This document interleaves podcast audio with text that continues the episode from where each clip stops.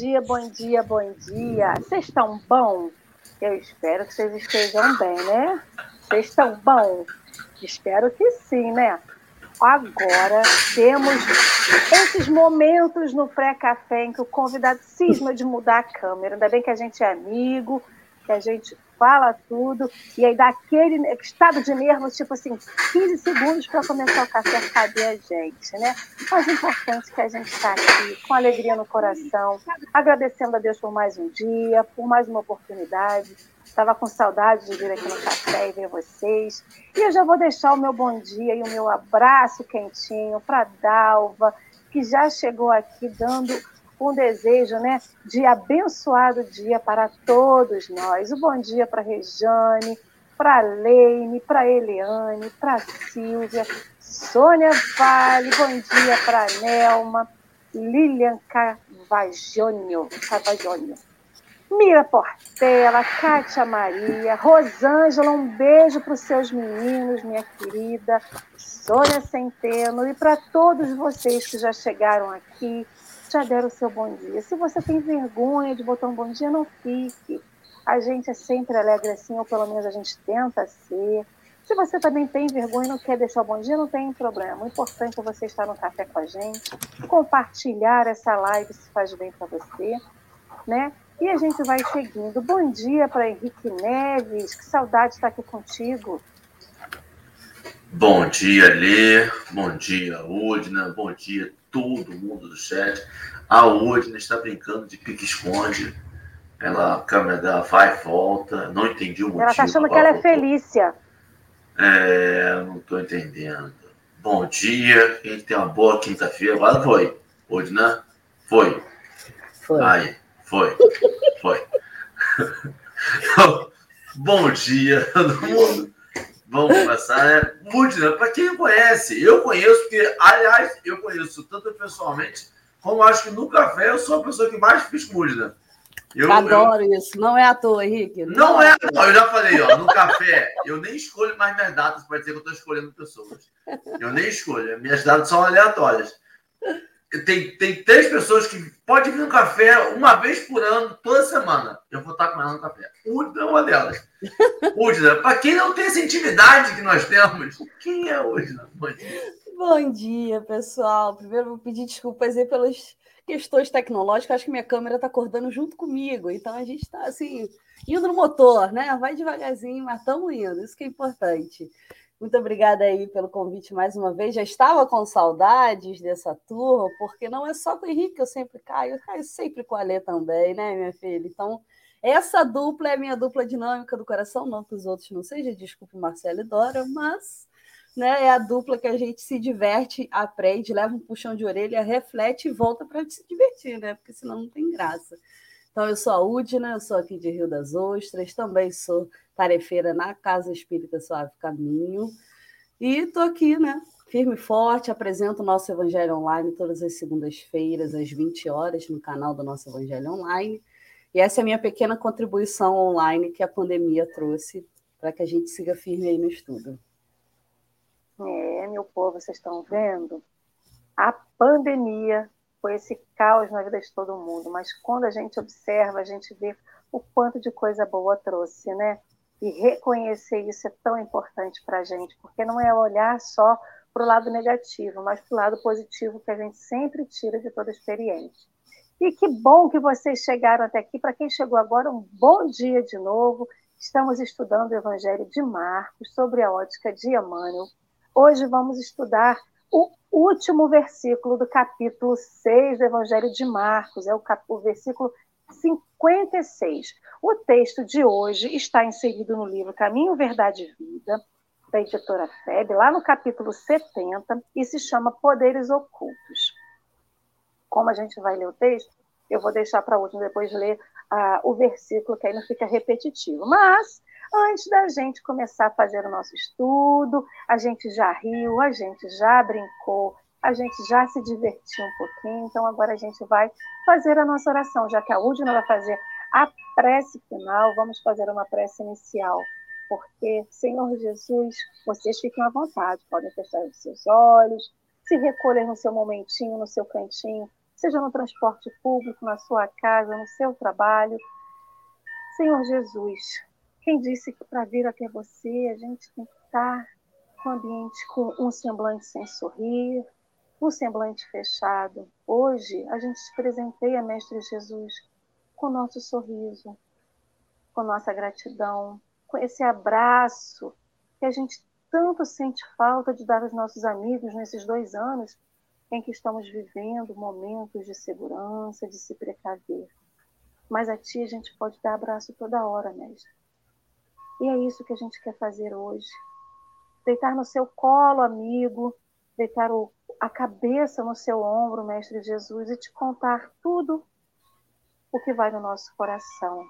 Todas as nossas dores, as nossas alegrias, os nossos temores que hoje, Mestre Jesus, a gente pode, possa ser consolado por você, mas, sobretudo, que a gente possa ser inspirado pelo seu amor, possa ser inspirado, Mestre Jesus, pelos seus ensinos, pela sua trajetória, pela sua caminhada. Porque não dá mais para ficar parado, não dá mais para poder ficar, Mestre Jesus, esperando cair do céu tudo aquilo que eu pedi. Mestre, Todos nós temos uma força que nem nós conhecemos. Ajude-nos a descobrir o que está lá dentro de nós, que está escondido de melhor, a nossa fé, que ainda não foi despertada, a nossa coragem, a nossa esperança, a nossa disposição para continuar, Mestre Jesus, estudando, vivendo, aprendendo, doando, recebendo. E que esse abraço que a gente agora sente seu, seja essa força, seja o que precisava para a gente despertar. E que esse café de hoje que seja inspirado pelo alto para que aqui a gente possa buscar também a força que falta para nós. Que possamos, mestre, nesse momento, além de sentir o seu abraço, ser envolvido por essa espiritualidade amiga que nos cerca, para que a gente possa sentir o que falta em nós: o amor, a luz e a bênção necessária para esse dia. Obrigado, Mestre Jesus, que assim seja. Que assim seja. Que vocês Esse ficaram sininho. atrás. É isso aí, eu ia falar, desculpa pelo sininho, gente, mas. Não, tá ambientou, né? Então, meus queridos amigos, eu vou, vou deixar então. Você, ah. A Alessandra pegou o sininho porque ela está assistindo foto do Galo, cara. Aí ela, pode ser. Pode vai ser, encher de sino nessa casa aí. Vai ficar a catedral. Tem que ter algum ruído, né? Porque senão não tem tá graça. Triste. Então vamos lá, meus amigos. Eu vou deixar a Udina então ler o texto de hoje para que a gente possa começar as nossas reflexões. Então vamos lá, vou olhar para o outro lado aqui. Ah, tá maravilha. Então vocês ainda estão aqui, né, projetando, mas eu vou colar aqui que a letrinha tá maior, né?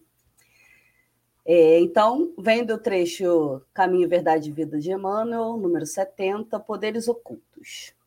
E onde quer que ele entrava, fosse nas cidades, nas aldeias ou nos campos, depunham os enfermos nas praças e lhe rogavam que os deixasse tocar ao menos na orla de seu vestido.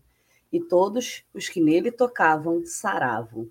Isso está em Marcos, capítulo 6, versículo 56. Não raro surgem nas fileiras espiritualistas estudiosos afoitos a procurarem, de qualquer modo, a aquisição de poderes ocultos que lhes confira posição de evidência. Comumente, em tais circunstâncias, enche-se das afirmativas de grande alcance. O anseio de, de melhorar-se, o desejo de equilíbrio, a intenção de manter a paz constituem belos propósitos. No entanto, é recomendável que o aprendiz não se entregue a preocupações de notoriedade, devendo palmilhar o terreno dessas cogitações com cautela possível. Aqui, ainda aqui, o Mestre Divino oferece uma melhor exemplificação. Ninguém reuniu sobre a terra tão elevadas expressões de recursos desconhecidos quanto Jesus. Aos doentes bastava tocar-lhe as vestiduras para que se curassem de enfermidades dolorosas. Suas mãos devolviam o movimento aos paralíticos, a visão aos cegos. No entanto, no dia do Calvário, vemos o Mestre ferido e ultrajado. sem recorrer aos poderes que lhe constituíam apanágio divino, em benefício da sua própria situação. Havendo cumprido a lei sublime do amor, no serviço do Pai, entregou-se à sua vontade, em se tratando dos interesses de si mesmo. A lição do Senhor é bastante significativa. É compreensível que o discípulo estude e se enriqueça de energias espirituais, recordando-se, porém, de que antes do nosso permanece o bem dos outros, e que esse bem, distribuído no caminho da vida, é a voz que falará por nós a Deus e aos homens, hoje ou amanhã.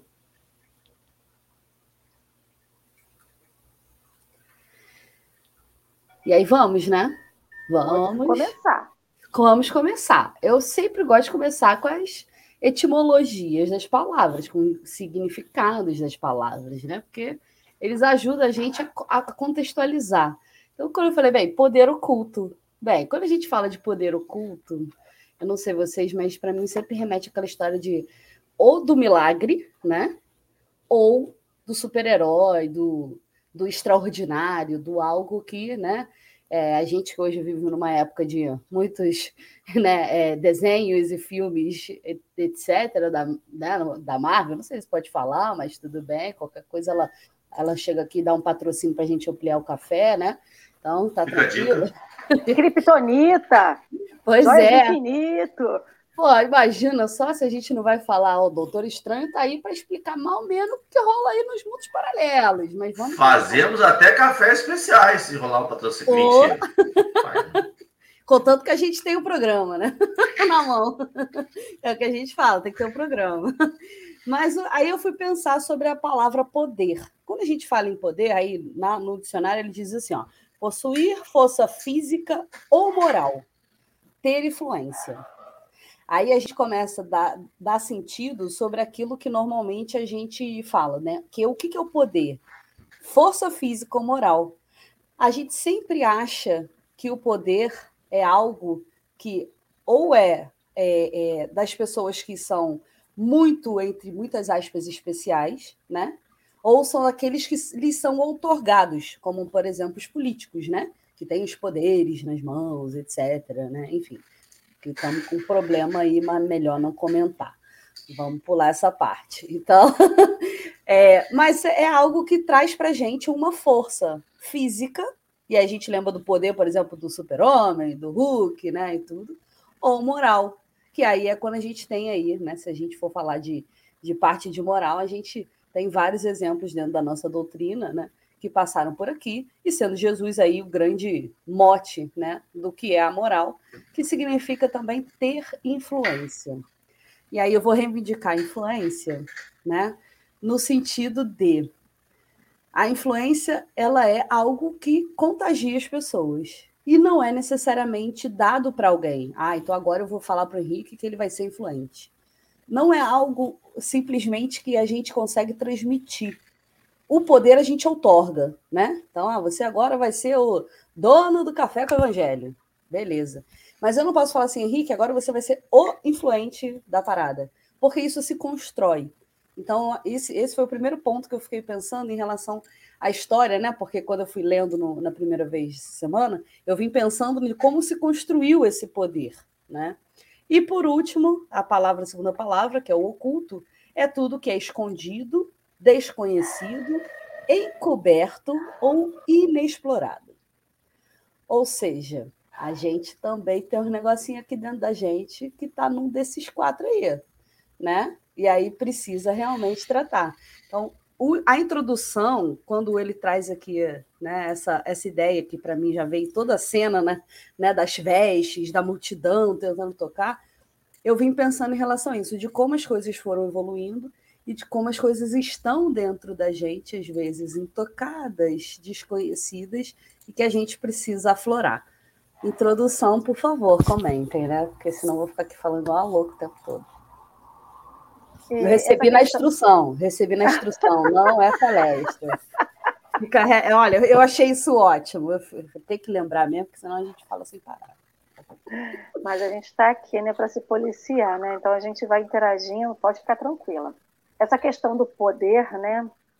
a gente acha que, além da questão moral que você falou, da questão física, quando a gente tem o poder, né? Esse poder que é dos super-heróis, tem essa questão do poder. Eu não tenho, não consegui achar uma palavra para o definir, mas quando a gente ocupa um lugar de destaque em relação ao outro, né? Então, assim, pode ser um poder institucional, pode ser. Geralmente é um poder institucional, né? Alguém que se acha que está acima do outro, porque ele é chefe, porque ele conseguiu uma, uma, uma, uma posição de destaque. Então, tem esse poder também que a gente acha que adquire quando está por cima, né, assim, de alguém. É, quando está por cima de alguém, quando você tem, ah, eu tenho várias pessoas, tenho várias pessoas que eu comando, eu estou com poder de chefe no trabalho, eu sou, enfim, das Forças Armadas, né? Então tem isso, as pessoas acham que esse é um poder que a gente adquire, né? E, na verdade não é um poder, ele é só um lugar de destaque para você exercer várias questões, sejam elas boas ou ruins, de acordo com o que você escolhe, né? E aí vem o poder moral, que vai poder te dizer, né, o que, que você vai fazer. Mas tem esse poder também que eu fiquei pensando, que ele é oculto, mas acaba não sendo também, né? Porque ele é oculto a partir do momento que a gente não tem. Então, a pessoa fala, dê poder a alguma a uma pessoa e você verdadeiramente o conhecerá. É quando a gente se revela, né?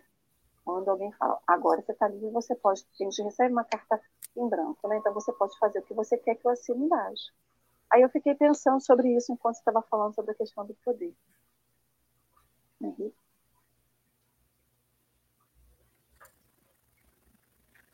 Cara, vou dizer você, é muito difícil você conceber na época aquela história, aquele retrato de Jesus e você não pensar que as pessoas achavam ele um super-homem. E aí, por isso que para mim veio o oculto, porque ao mesmo tempo você só teria ligado a imagem dele ao poder se você conhecesse ele. Porque senão você não teria ligado a imagem dele ao poder. A imagem, a figura dele não seria de poderoso. Ainda mais naquela época, onde as vestes significavam muito mais do que hoje. Porque hoje a gente até brinca. Rico se veste mal, pobre, é, semi-rico que se veste bem, que usa relógio de ouro, não sei o quê. Porque a gente tem as brincadeiras e tal, porque não significa tanto. Né? Naquela época, as cores significavam. Rico tinha roupa colorida. As pessoas da, de, de não nobres era algodão cru, era vestimenta mais escura, né? Então, essa ligação de poder é muito visual. E a dele não era. E aí, ao mesmo tempo, me faz a ligação de hoje ainda. As pessoas hoje que não conhecem e que não conhecem, não de ouvir falar, porque ouvir falar na, em 2022 todo mundo já ouviu falar, mesmo que para desconhecer, mesmo para que não acreditar, mas mas as que conhecem e que acreditam em Cristo, veem nele poder, e as pessoas que não, não veem nele poder. E o poder dele é. E aí vem um negócio para mim que eu não consigo conectar ainda, que eu vou conectar ao longo do café. Ele é tão oculto e ele é tão vistoso, porque ele, ele é ao mesmo tempo oculto e vistoso, porque ele conecta com o nosso poder oculto. Porque a gente também tem esse poder e a gente precisa, para o poder dele funcionar, a nossa abertura, o nosso poder oculto.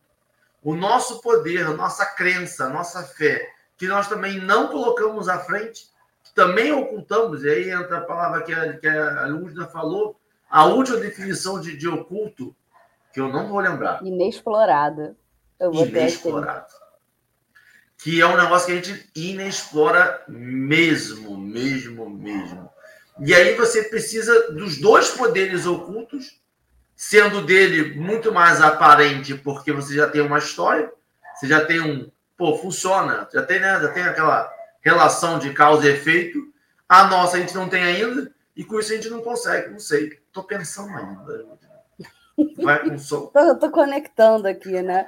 Pois é, isso que você falou, Henrique, é do visual. Ele, ele é uma coisa que me remete muito. Eu, eu no geral, eu sou muito visual, então, para mim, eu vou imaginando as histórias mesmo né, na minha cabeça. E é isso do contexto, eu acho que hoje é talvez o maior desafio para quando a gente começa a estudar né, a história do Cristo, a história dos, é, dos apóstolos, dos espíritos que passaram por aqui na Terra. Nosso maior desafio é contextualizar. Porque a gente tem uma certa é, tendência, às vezes, de pegar e transferir simplesmente. Né? Então, naquela época, se, você, se Jesus fazia isso, né? Ele aparecia na rua, fazia milagre, está tudo certo. Então, agora, se não faz milagre, não é Jesus, logo não está tudo certo. Então, existe uma, uma linha, às vezes, de, de raciocínio muito superficial que a gente não tem sobre essa coisa do que é o nosso poder, que você tocou aí também no ponto importante, que é a questão da nossa fé. Então, conectar, eu acho que essa parte aí, né, é, é isso, porque quando a gente fala do culto, muita gente pensa no desconhecido no milagroso, no fantasmagórico. E não é. O oculto é o inexplorado. Aquilo que está dentro da gente, né? que é desconhecido, que não é colocado para fora, que em última instância é a nossa essência enquanto espírito, né? que deve ser colocada. Aí ele vem com uma atençãozinha aí, que eu acho que é fantástico quando ele fala: beleza, bota para fora, meu filho mas toma cuidado com a notoriedade. Porque eu acho que é, a gente acaba deslizando muitas vezes nisso.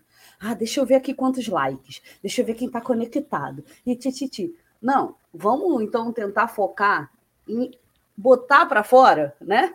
Aquilo que a gente tem de melhor.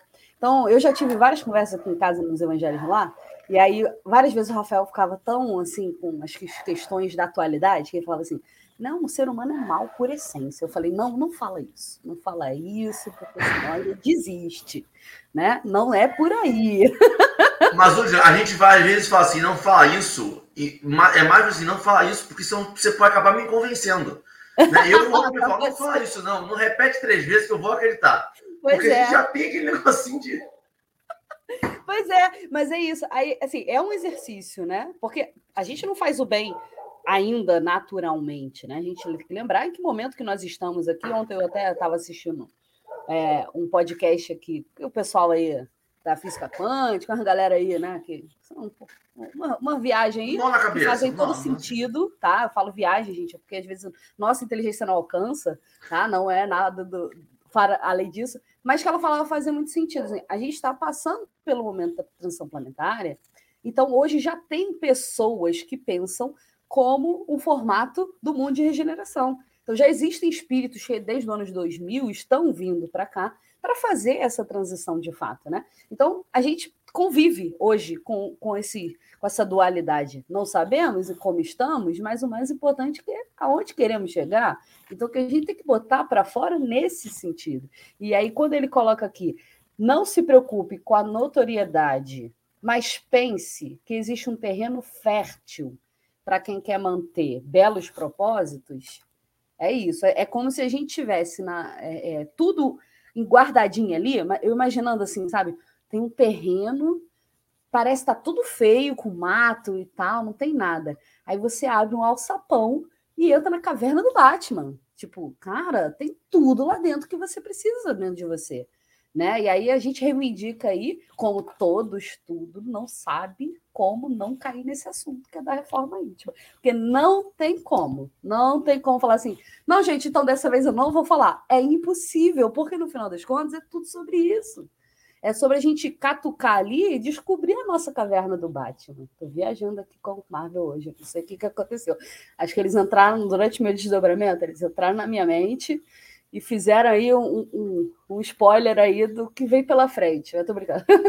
Mas é, é, brincadeiras à parte, a gente vê hoje formas de falar, que aí eu, eu entro na, na segunda parte aí, que é, é, a gente tem que pensar, formas de falar que trazem para a realidade da gente, né? Então, eu estou brincando aqui com os super-heróis e tudo, mas são formas que conectam isso que o Henrique estava falando, do, né, do que está escondido em mim com o que está escondido no outro. Fala, pô, faz todo sentido se eu realmente quiser, né, fazer algo bom, eu quiser movimentar energia, por exemplo, se a gente falar do passe, o que é o passe? Movimentação de energia.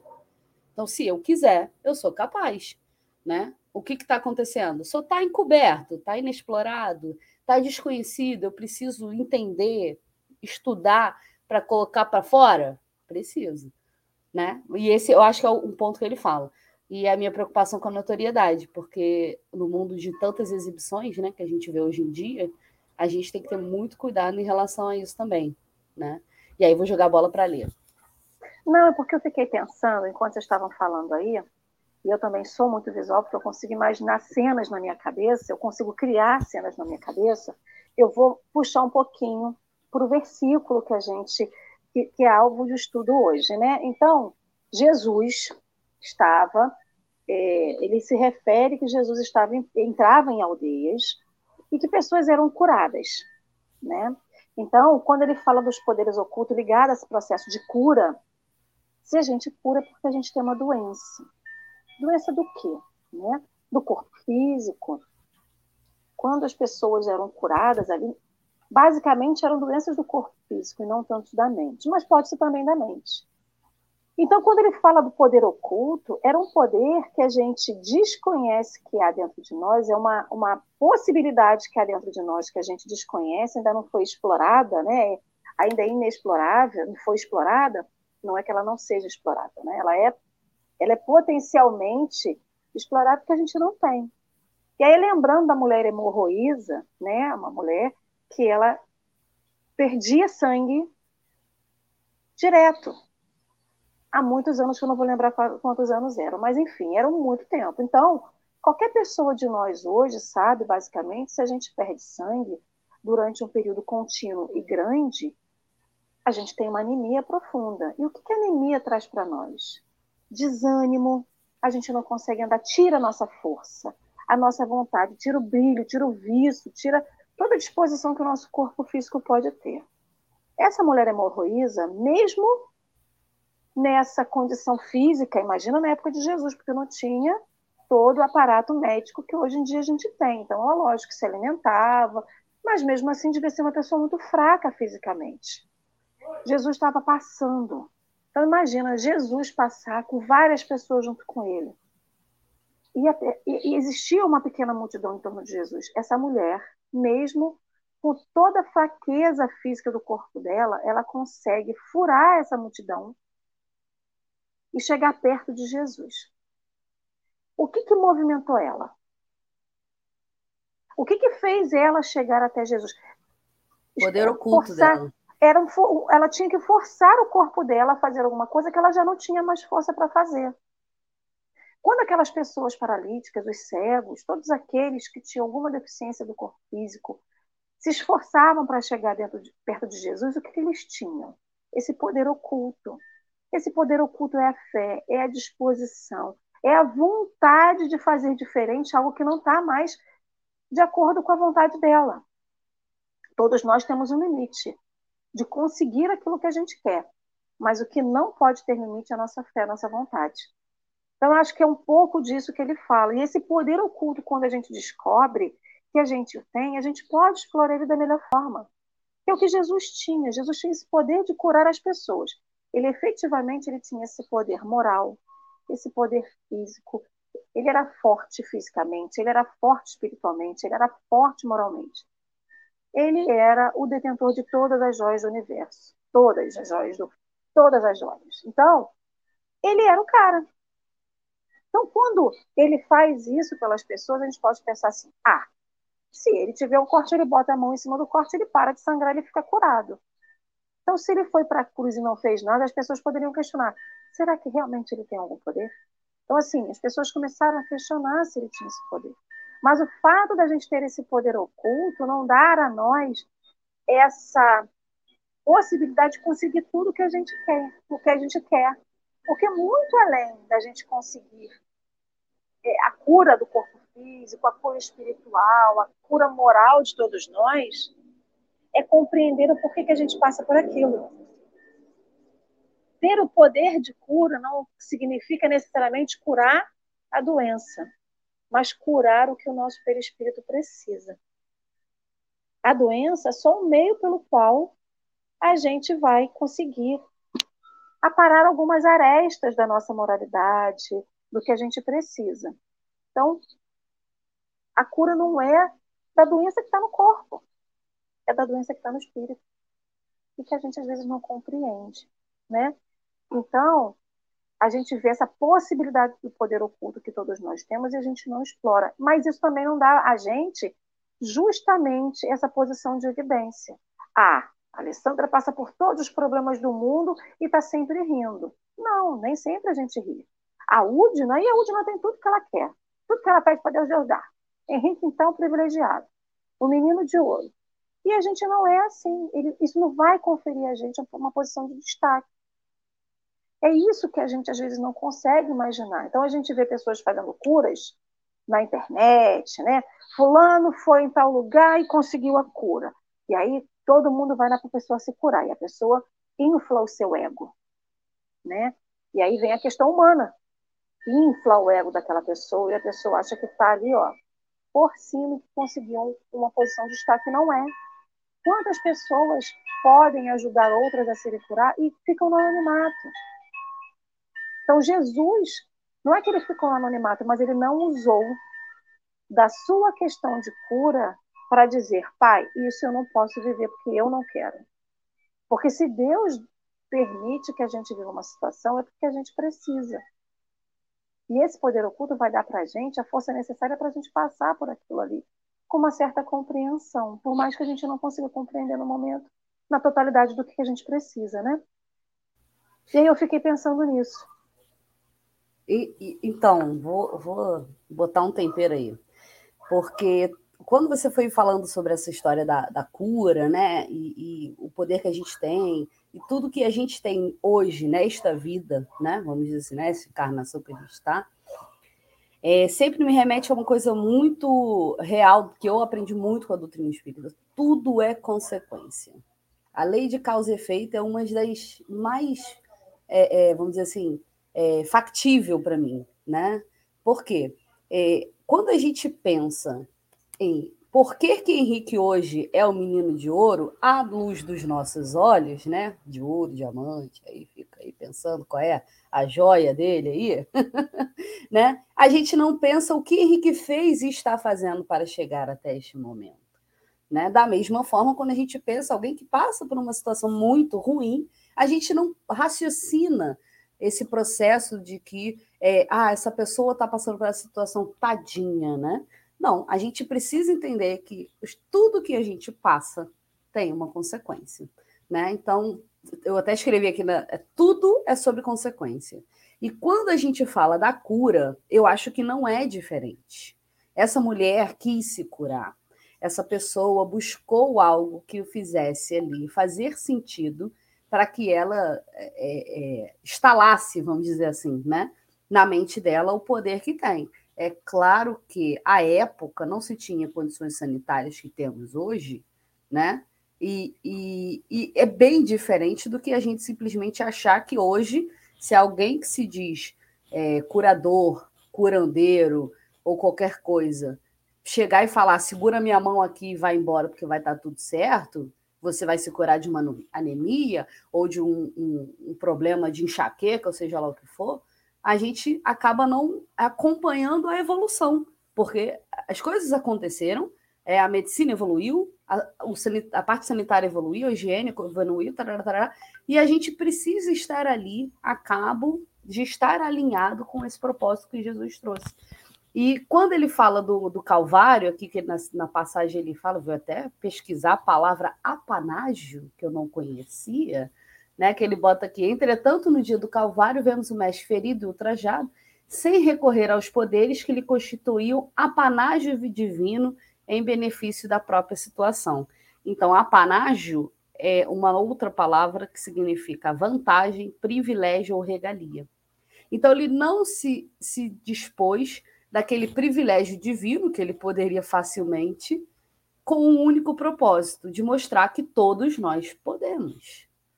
Né? Porque se ele se utilizasse, ia ter uma posição de destaque e notoriedade diferente daquela que era o propósito de conectar o que o Henrique estava falando no início, o nosso culto com o culto divino, né? Então, talvez se ele fizesse isso, falar, ah, não, só então só os deuses se curam, né? Só os espíritos de luz se curam, né? Nós pobres mortais vamos ter que conviver aqui nessa zona ruim e aí vai entrar naquele esquema que a gente tinha falado, né? Me repete três vezes que eu vou até acreditar, né? Então, eu acho que, que é nesse sentido, a gente é, respirar ali, contextualizando e lembrando dessas conexões que a gente tem realmente, né? Porque, no final das contas, a gente consegue é, ver que é consequência do, do, do, que a gente vem colhendo, o que, que a gente vem plantando, na verdade, anteriormente, né?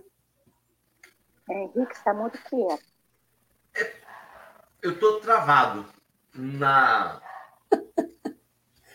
Tenho, eu, Emmanuel tem um, um negocinho com as palavras, né? No final do texto, e aí eu vou ampliar quase, não sei se a palavra não é discordar, mas ampliar um pouquinho mais o significado desse, dessa última passagem, desse último da, da Urna e da Lê também, que ele também falou sobre isso. É, quando ele fala assim, é compreensível que o discípulo estude e se enriqueça de energias espirituais, recordando-se, porém, de que antes do nosso permanece o bem dos outros. E que esse bem distribuído no caminho da vida é a voz que falará por nós a Deus e aos homens hoje ou amanhã. E aí, mais do que Jesus não se curou para não dizer que pô, ele era Deus, né? Ele era um Deus andando sobre a terra. Ele nada tocava nele. Ele conseguiria fazer com ele. É porque ele não veio por ele. A missão dele não era ele. A missão dele era o todo. Era todo mundo que convivia. Era nós. Éramos nós. E aí, eu acho que esse é o grande, grande chave. É como que a gente faz toda uma doutrina sobre reforma íntima, sobre melhoramento pessoal, sobre e não é sobre nós. É sobre o outro. A gente faz reforma íntima nem sempre para melhorar a nossa evolução, mas é para melhorar o nosso convívio com os outros, para que a gente consiga passar amor ao outro, ser empático ao outro, e não para a gente possa ascender a uma divindade no Olimpo junto de Jesus e falar, Jesus, e aí? Aí, ó, tô aqui, eu e você, ó. E o outro lá embaixo. E essa é a, a, a grande coisa para mim que eu, sempre fico na sintonia fina. É o quanto que eu vou evoluir, o quanto eu vou me melhorar, o quanto eu vou estudar, o quanto eu vou voltar num egocentrismo, o quanto eu vou voltar para mim, e o quanto isso vai ampliar para nós, para o todo. E é esse texto final que ele fala, que a gente faz isso. A gente estuda, a gente medita, entra em prece, entre oração, e faz evangelho lá, e faz evangeloterapia, e, e, e vem para live, e vai fazer casa espírita, e vai no passe. E a gente tem que sempre recordar que antes do nosso permanece o bem dos outros. E isso ele fez. E essa lição Cristo tirou de cós salteado. Por mais que a gente pense muito nesse momento marcante em que ele está ali na cruz, ele tenta desvencilhar nessa coisa meio humana que a gente tenta passar para ele. Ele já sabia. Ele não veio por ele. Ele não veio para se reafirmar essa noção de quem ele vê, senão ele veio para mostrar o poder dele para todo mundo, para dizer que a gente pode ser como ele. A gente pode ser como ele. Questão é, o ser como ele é ter o poder dele ou o ser como ele é curar todos que passaram pelo caminho. Porque a gente se apega aos poderes divinos. A gente se apega. E aí, quando ele fala que o poder oculto é não é o que ele fez, é com quem ele fez, o porquê ele fez. É as pessoas ao redor dele se sentiram melhores com ele. E é esse poder que a gente não tem. Pelo menos eu, Jesus amado. É, Também você é não esse... tem pessoal ao redor aí faz tempo, né, Henrique? Ah, você, não é, dá nem, você não consegue nem medir muito agora, né? Porque é, mas aí fica pior, né? Aí fica pior, porque aí as pessoas que, que estão ao redor são ricas, são limitadas e mesmo assim eu não consigo. Aí a falha é clamorosa. Eu tenho três pessoas, eu erro. Eu tenho uma, eu erro. Eu falo, meu Deus, ainda bem que eu não estou em sociedade. Pois é, mas aí você pensa, Henrique, você falou, quantas vezes você acerta? Você não percebe isso. Eu acho que quando a gente fala nesse propósito, Jesus tinha uma parada fantástica, desculpa, uma coisa fantástica, que é, é, é, que a gente vai mudando os grupos sociais, a gente acaba pegando uns trejeitos especiais aí depois de um tempo, mas tudo bem. É, Jesus tinha, tinha, algo fantástico que eu acho. É, ele, ele incentivava o que tinha de melhor da gente. E eu acho que é, é sobre isso, quando ele fala assim: ó, o poder oculto é o seguinte: você tem tudo o que eu tenho. Basta você colocar para fora aquilo que você escolher. Então, é, aí vai reivindicar mais um termo clássico que a gente usa, né? Que é o livre-arbítrio de colocar para fora, enxergar a vida da forma como a gente quer. Como eu vou enxergar a minha caminhada? Como ser errante que, ai meu Deus, eu faço, faço, nunca consigo. Ou eu vou enxergar como, caramba, eu ainda erro, mas pô, essa semana eu acertei. Alguém falou comigo e eu consegui, né, é, influenciar de forma positiva, entendeu? Porque eu, eu, eu fala, fala. Você vai Não, botar e um aí você entende, e aí você entende por que que Emmanuel fala tanto de disciplina. Perfeito. Porque você nem sempre vai estar motivado. É isso. Você nem sempre vai receber como a gente, como eu vejo volta e meia, nosso de adestramento. Sempre vai receber um, um, um mocinho, um docinho, um parabéns nas costas. E a gente quer ser motivado o tempo todo. E por isso que Emmanuel vai logo para a disciplina. Faz todo dia. Não espera a motivação. Não espera o reconhecimento. Faz. Um dia quem sabe o reconhecimento virá. E é essa chavinha que a gente precisa mudar. Porque a gente faz ainda, eu faço bem para não sofrer acidente na rua. Eu faço bem para viver até os 90 anos. Eu faço bem para um dia ter o poder mediúnico. Eu faço para um dia receber uma coisa. E essa chavinha de eu faço bem porque o bem tem que ser feito. Ponto. É isso. É isso. Se eu estiver e... fazendo mal, estou errando. É isso. Né? E, e, e eu, eu, li recentemente um, um, A gente aqui, cada vez quando escolhe os livros aí para ler no café do fim de semana, entendeu? Fim de semana, a gente toma um café prolongado. Aí a gente pega aí, a gente já leu Hamed, agora estamos vendo o livro do Cortella, né? Mais filosófico nesse sentido. E ele fala sobre esse negócio da motivação. Não existe motivar o outro. Não existe, porque a motivação é algo que vem de dentro. É algo que vai. Você pode falar assim, Henrique, vai com tudo. O Henrique tá lá. Não vou, não vou.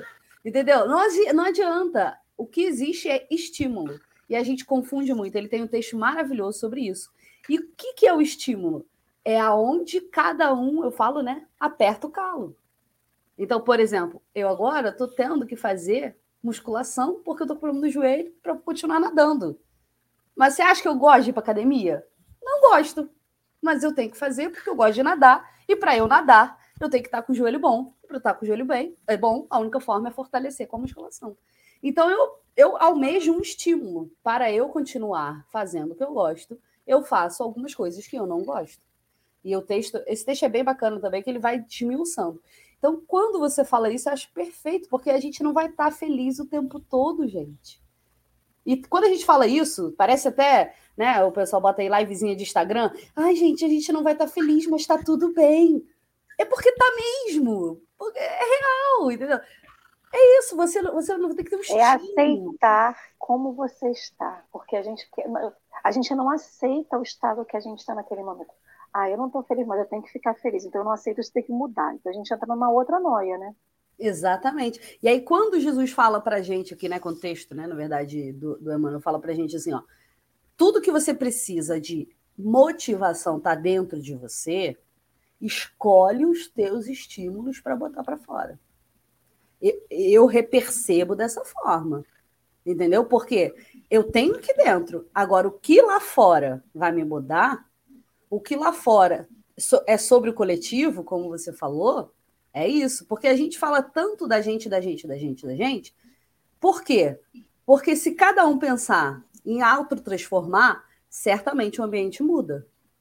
Porque se eu estou na minha casa, todo mundo discute, todo mundo é respondão, seja lá o que for. Aí eu decido, não vou, vou respirar fundo a água da paciência, não vou responder. Aí beleza. Aí um já fica, nossa, nem está respondendo. Eu lembro que eu, o Tony, que também é, é, daqui, já apareceu algumas vezes também, o Tony me implicava comigo muito no ESG1, que ele dizia que eu era é, como é, revol, feminista revoltada. E aí no ESG 2, a gente foi fazendo lá, né? O ESG 2, para quem não sabe, é assim, dedo na ferida, porque são as leis morais. E aí você faz toda uma reflexão sobre a própria vida, né? E no ESG 2, assim, minha vida foi mexendo. No ESG 3, que ele estava na mesma turma que eu, ele falou: Nossa, essa sua versão Udilinha, paz e amor tá demais. Vou voltar para feminista revoltada, é mais animada. A gente, claro, né, brincando nessa situação, mas ele percebeu a forma como eu comecei a enxergar e tratar as coisas diferenciada. Então, minimamente, a gente vai entendendo que se eu tomo ali água da paciência, eu estou um pouco mais tranquila.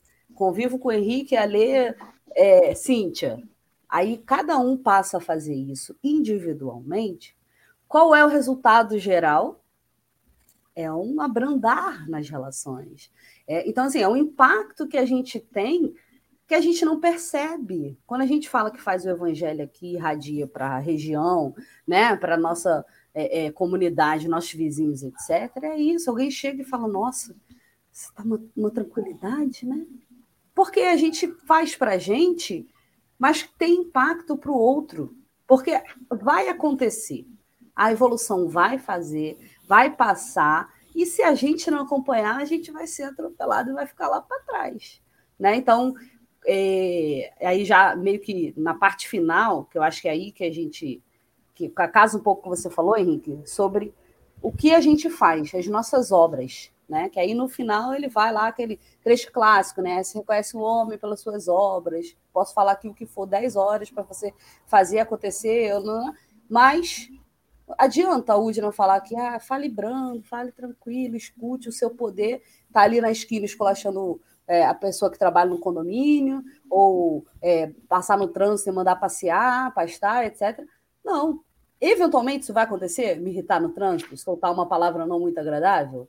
Pode ser, mas eu ando com o vidro fechado para ninguém responder. então a gente vai tentando ali. Na próxima eu vou só responder. Aí às vezes eu penso assim: não, a pessoa passou, ela está com pressa, ela deve estar tá com algum problema de saúde de repente uma urgência. Penso só assim. E a gente vai transformando, porque foi o que você falou, não é o, o comum, não é o natural ainda a gente pensar primeiro no bem. Ainda não é. Mas a gente tem que se esforçar. Né? A gente tem que parar, opa, liga o alerta ali e preste atenção. Então, quando ele bota ali no finalzinho, que ele coloca claramente, é sobre a sua obra, é sobre o que você faz que tem impacto. Quando eu fiz as lives lá do nosso canal em relação à sustentabilidade, eu estava o tempo todo junto com os convidados, a gente pensando o seguinte: hoje eu me preocupo com ações individuais de impacto coletivo. Então, hoje, sou eu jogando um copinho no lixo que vai impactar todo mundo. Hoje, sou eu, de repente, tratando mal uma família, uma pessoa que tem uma família, e essa pessoa vai ficar mal, e, consequentemente, a família vai ficar mal. Né? Então, eu estou ampliando o meu impacto. Então, às vezes, a gente pensa no coletivo só como uma grande sociedade e tudo, mas o coletivo são duas pessoas a mais já está ali ó, no coletivo. Entendeu? Então, a gente precisa pensar, acho que dessa forma. E quando ele vem mostrar é, esse, essa situação aí de Jesus, eu acho que ele fala isso, né?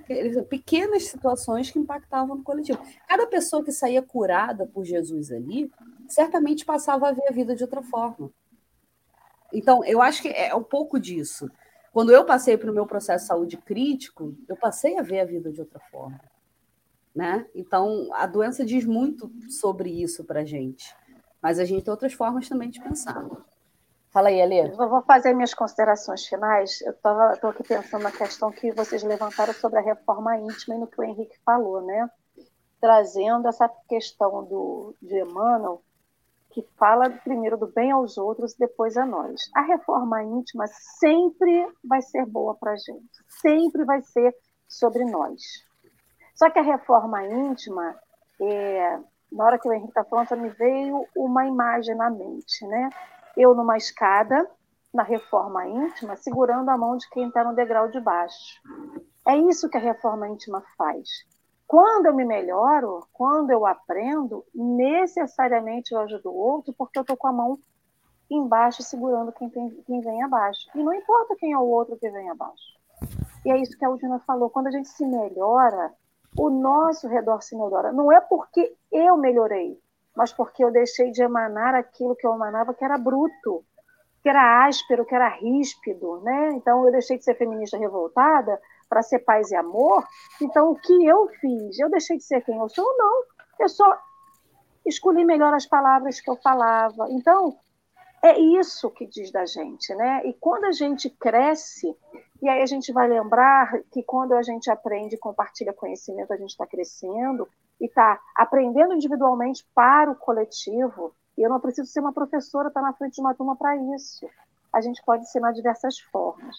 Tem uma passagem, e aí isso me lembrou uma passagem que está lá na Gênesis, que fala o seguinte: Não basta fazer do Cristo, Jesus, o benfeitor que cura e protege, é indispensável transformá-lo em padrão permanente de vida, tornando, por exemplo, o modelo de cada dia. Jesus, quando fez as curas, o que, que ele falou para a mulher hemorroísa? Tua fé te curou. Quando ele curou os paraplégicos, os cegos, ele dizia: Filho, tem de bom ânimo, a tua fé te curou. Seja feita segundo a sua fé. Então ele dizia que não era ele que curava, era a fé que a pessoa que depositava nele, que a pessoa depositava nele, e na cura que fazia o ato. Então o pessoal vai falar assim: ah, mas eu não curo. Eu não posso impor a minha mão na mente, do, na cabeça de Henrique, de Udine ou de quem quer que seja, curar. Eu não tenho esse poder da cura, mas eu só curo tirando doença do outro. Quantas vezes a gente cura alguém quando a gente ouve alguém? Quando a gente fala assim, eu vou doar um tempinho para a Udina, que ela não está bem, eu vou lá escutar a Udina. Quantas pessoas a gente fala assim, quantas histórias tem na internet que a gente dá bom dia para uma pessoa na rua, ela fala assim: que bom que você me deu um bom dia, porque eu nunca era vista por ninguém hoje, eu ia me matar. Eu tiraria a minha vida hoje. Isso não é uma cura? Então a gente tem o hábito de achar que a cura é só aquela cura que Jesus fez. Eu tenho que curar um cego, eu tenho que curar alguém que não anda, eu tenho que curar alguém que está à beira da morte.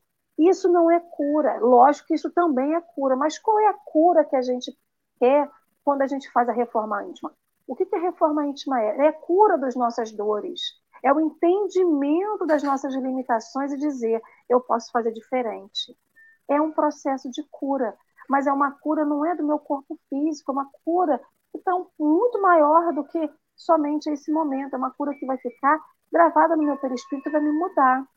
Então não basta eu querer compreender o Cristo, fazer, seguir o modelo de Jesus, quando eu não me dou para o outro, não estou disposta a curar o outro.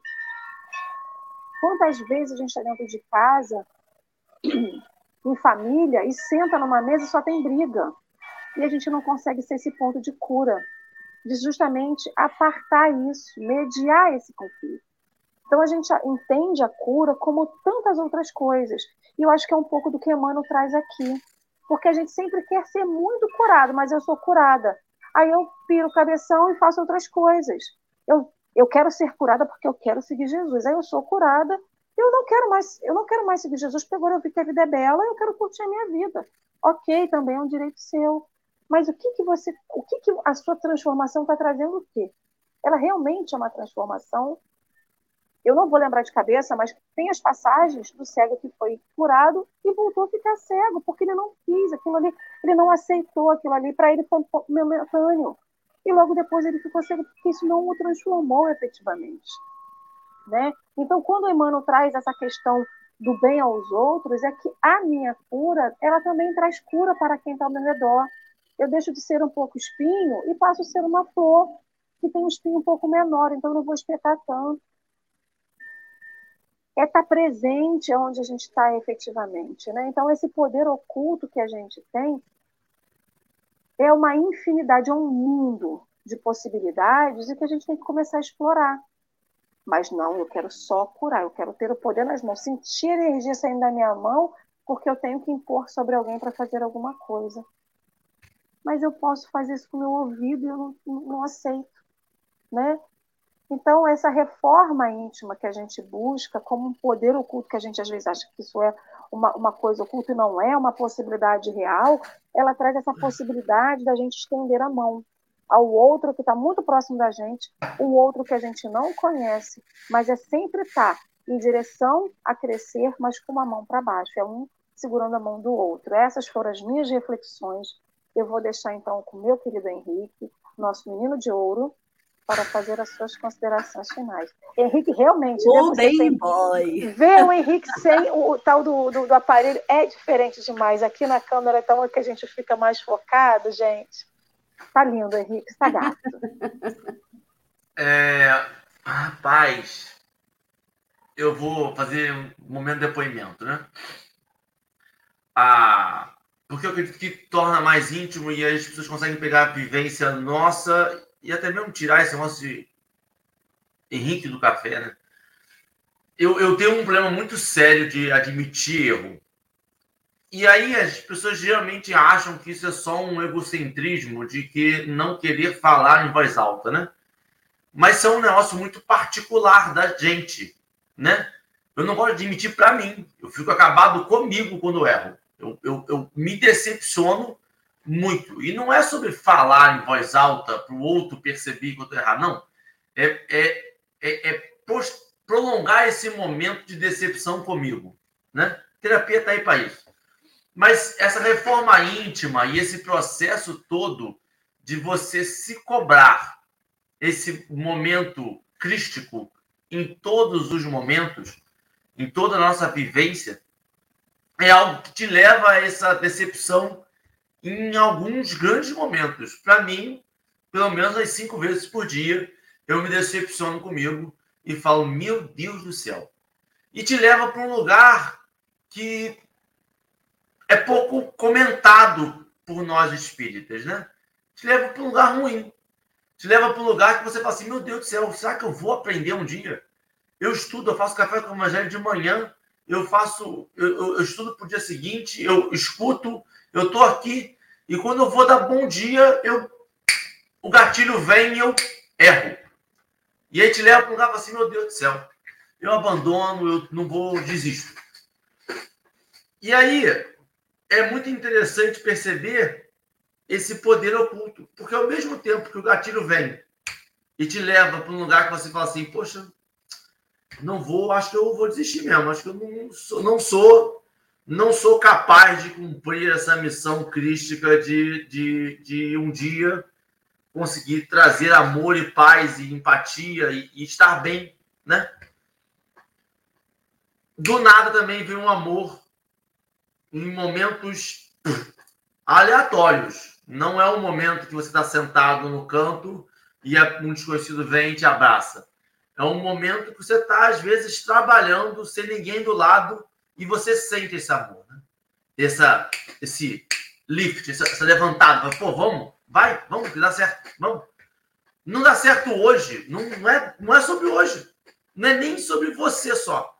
É que fala alguém, algum, alguma coisa boa que nós fizemos ao longo dessa caminhada vai falar por nós, a Deus e aos homens. E aí te dá uma facilitada pensando eu egocentricamente, com vários probleminhas dentro de mim. Se não sou eu só que tenho que me sentir bem, quando eu faço o bem, em algum momento eu estou jogando isso que eu vou recuperar em algum momento. Mesmo que não seja para mim. Mesmo que eu não sinta na hora. Porque quando a gente faz um bem, a gente sente na hora e depois a gente passa, disperse vai embora, vamos embora, despercebeu, passou, pegou na multidão, jogou 100 em mil, deu 0,01 para todo mundo, não deu nem um K, né? Mas em algum momento isso volta. e aí volta com 100.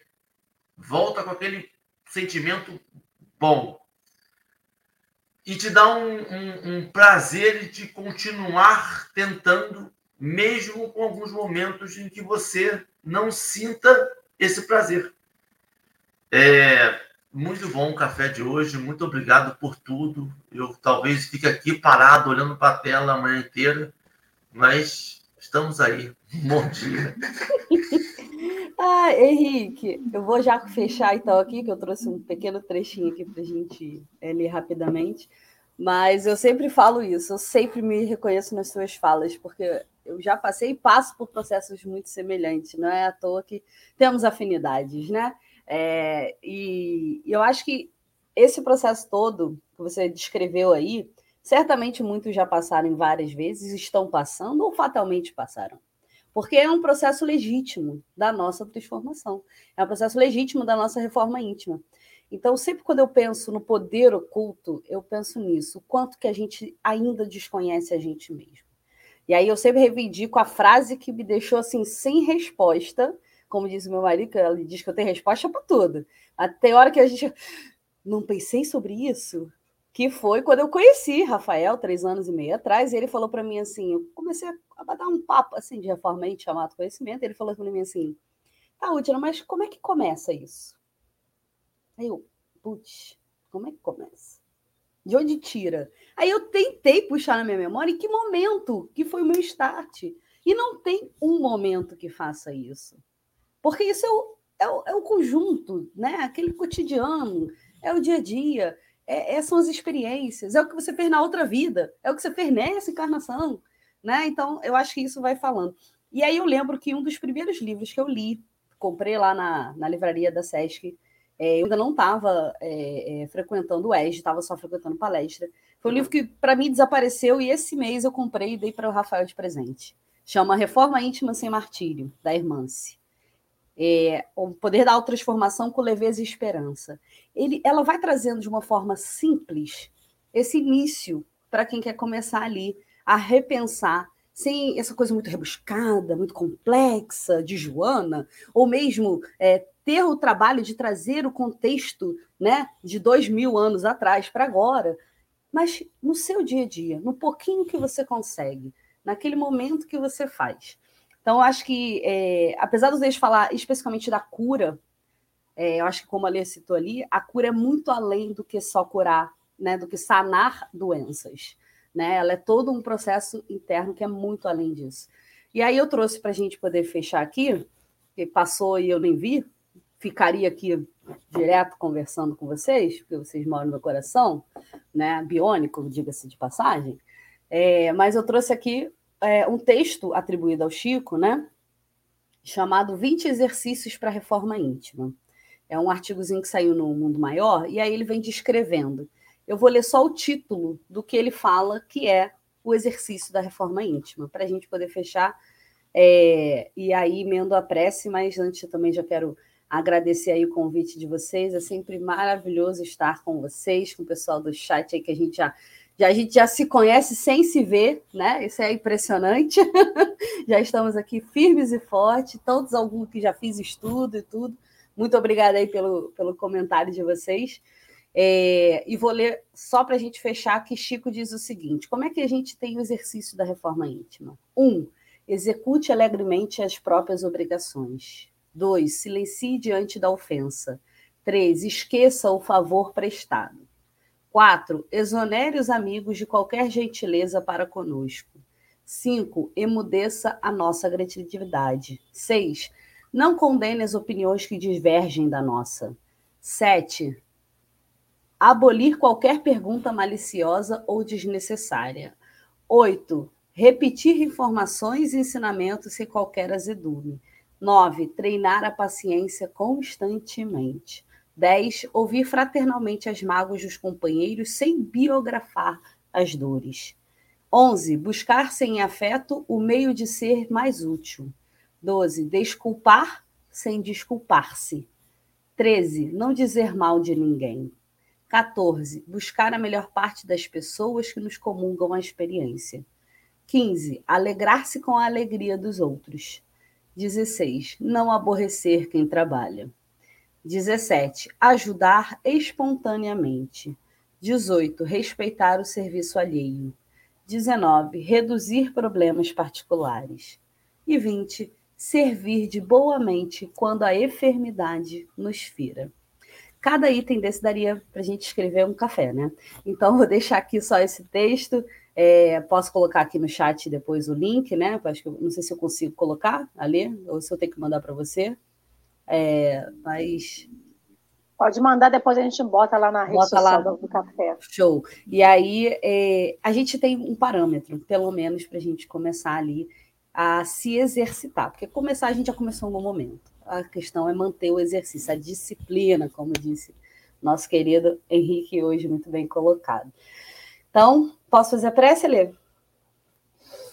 Então já vamos começar agradecendo a Deus, agradecendo aos nossos amigos espirituais, aos nossos anjos guardiões, ao nosso Mestre Jesus, que passou por aqui ensinando tanta coisa para gente, mostrando de uma forma muito simples todo o poder oculto que tem dentro de nós, tudo aquilo que ainda não exploramos e que é fundamental e necessário explorarmos, colocar para fora todo o bem que a gente tem, olhar para nós mesmos e vermos que nossas sombras não podem ser maior do que as nossas luzes, que a gente consiga hoje, amanhã, mais tarde, todos os dias, observar um pouquinho mais a nossa existência e melhorar cada dia um pouco mais, para que de fato a gente consiga impactar coletivamente e a gente consiga melhorar rumo ao nosso mundo de regeneração no nosso planeta Terra. Pedimos, Senhor, que intua todos para que tenham suas melhores decisões, que fique ali firme conosco pois sabemos que temos essa proteção. Só precisamos, talvez, fortalecer um pouco mais essa nossa fé no poder divino e no poder de nós mesmos. Muito obrigado, Senhor, por mais esse dia, que seja um dia lindo e abençoado. Que assim seja. Amém. Obrigada, gente. Obrigado, meu povo. Desculpa aí pelo tempo excedido, mas tenha um ótimo dia e lembre-se, amanhã mais café sete da manhã aqui. Gratidão, útil, Henrique, a todos vocês que estão aqui com a gente no chat. Um beijo.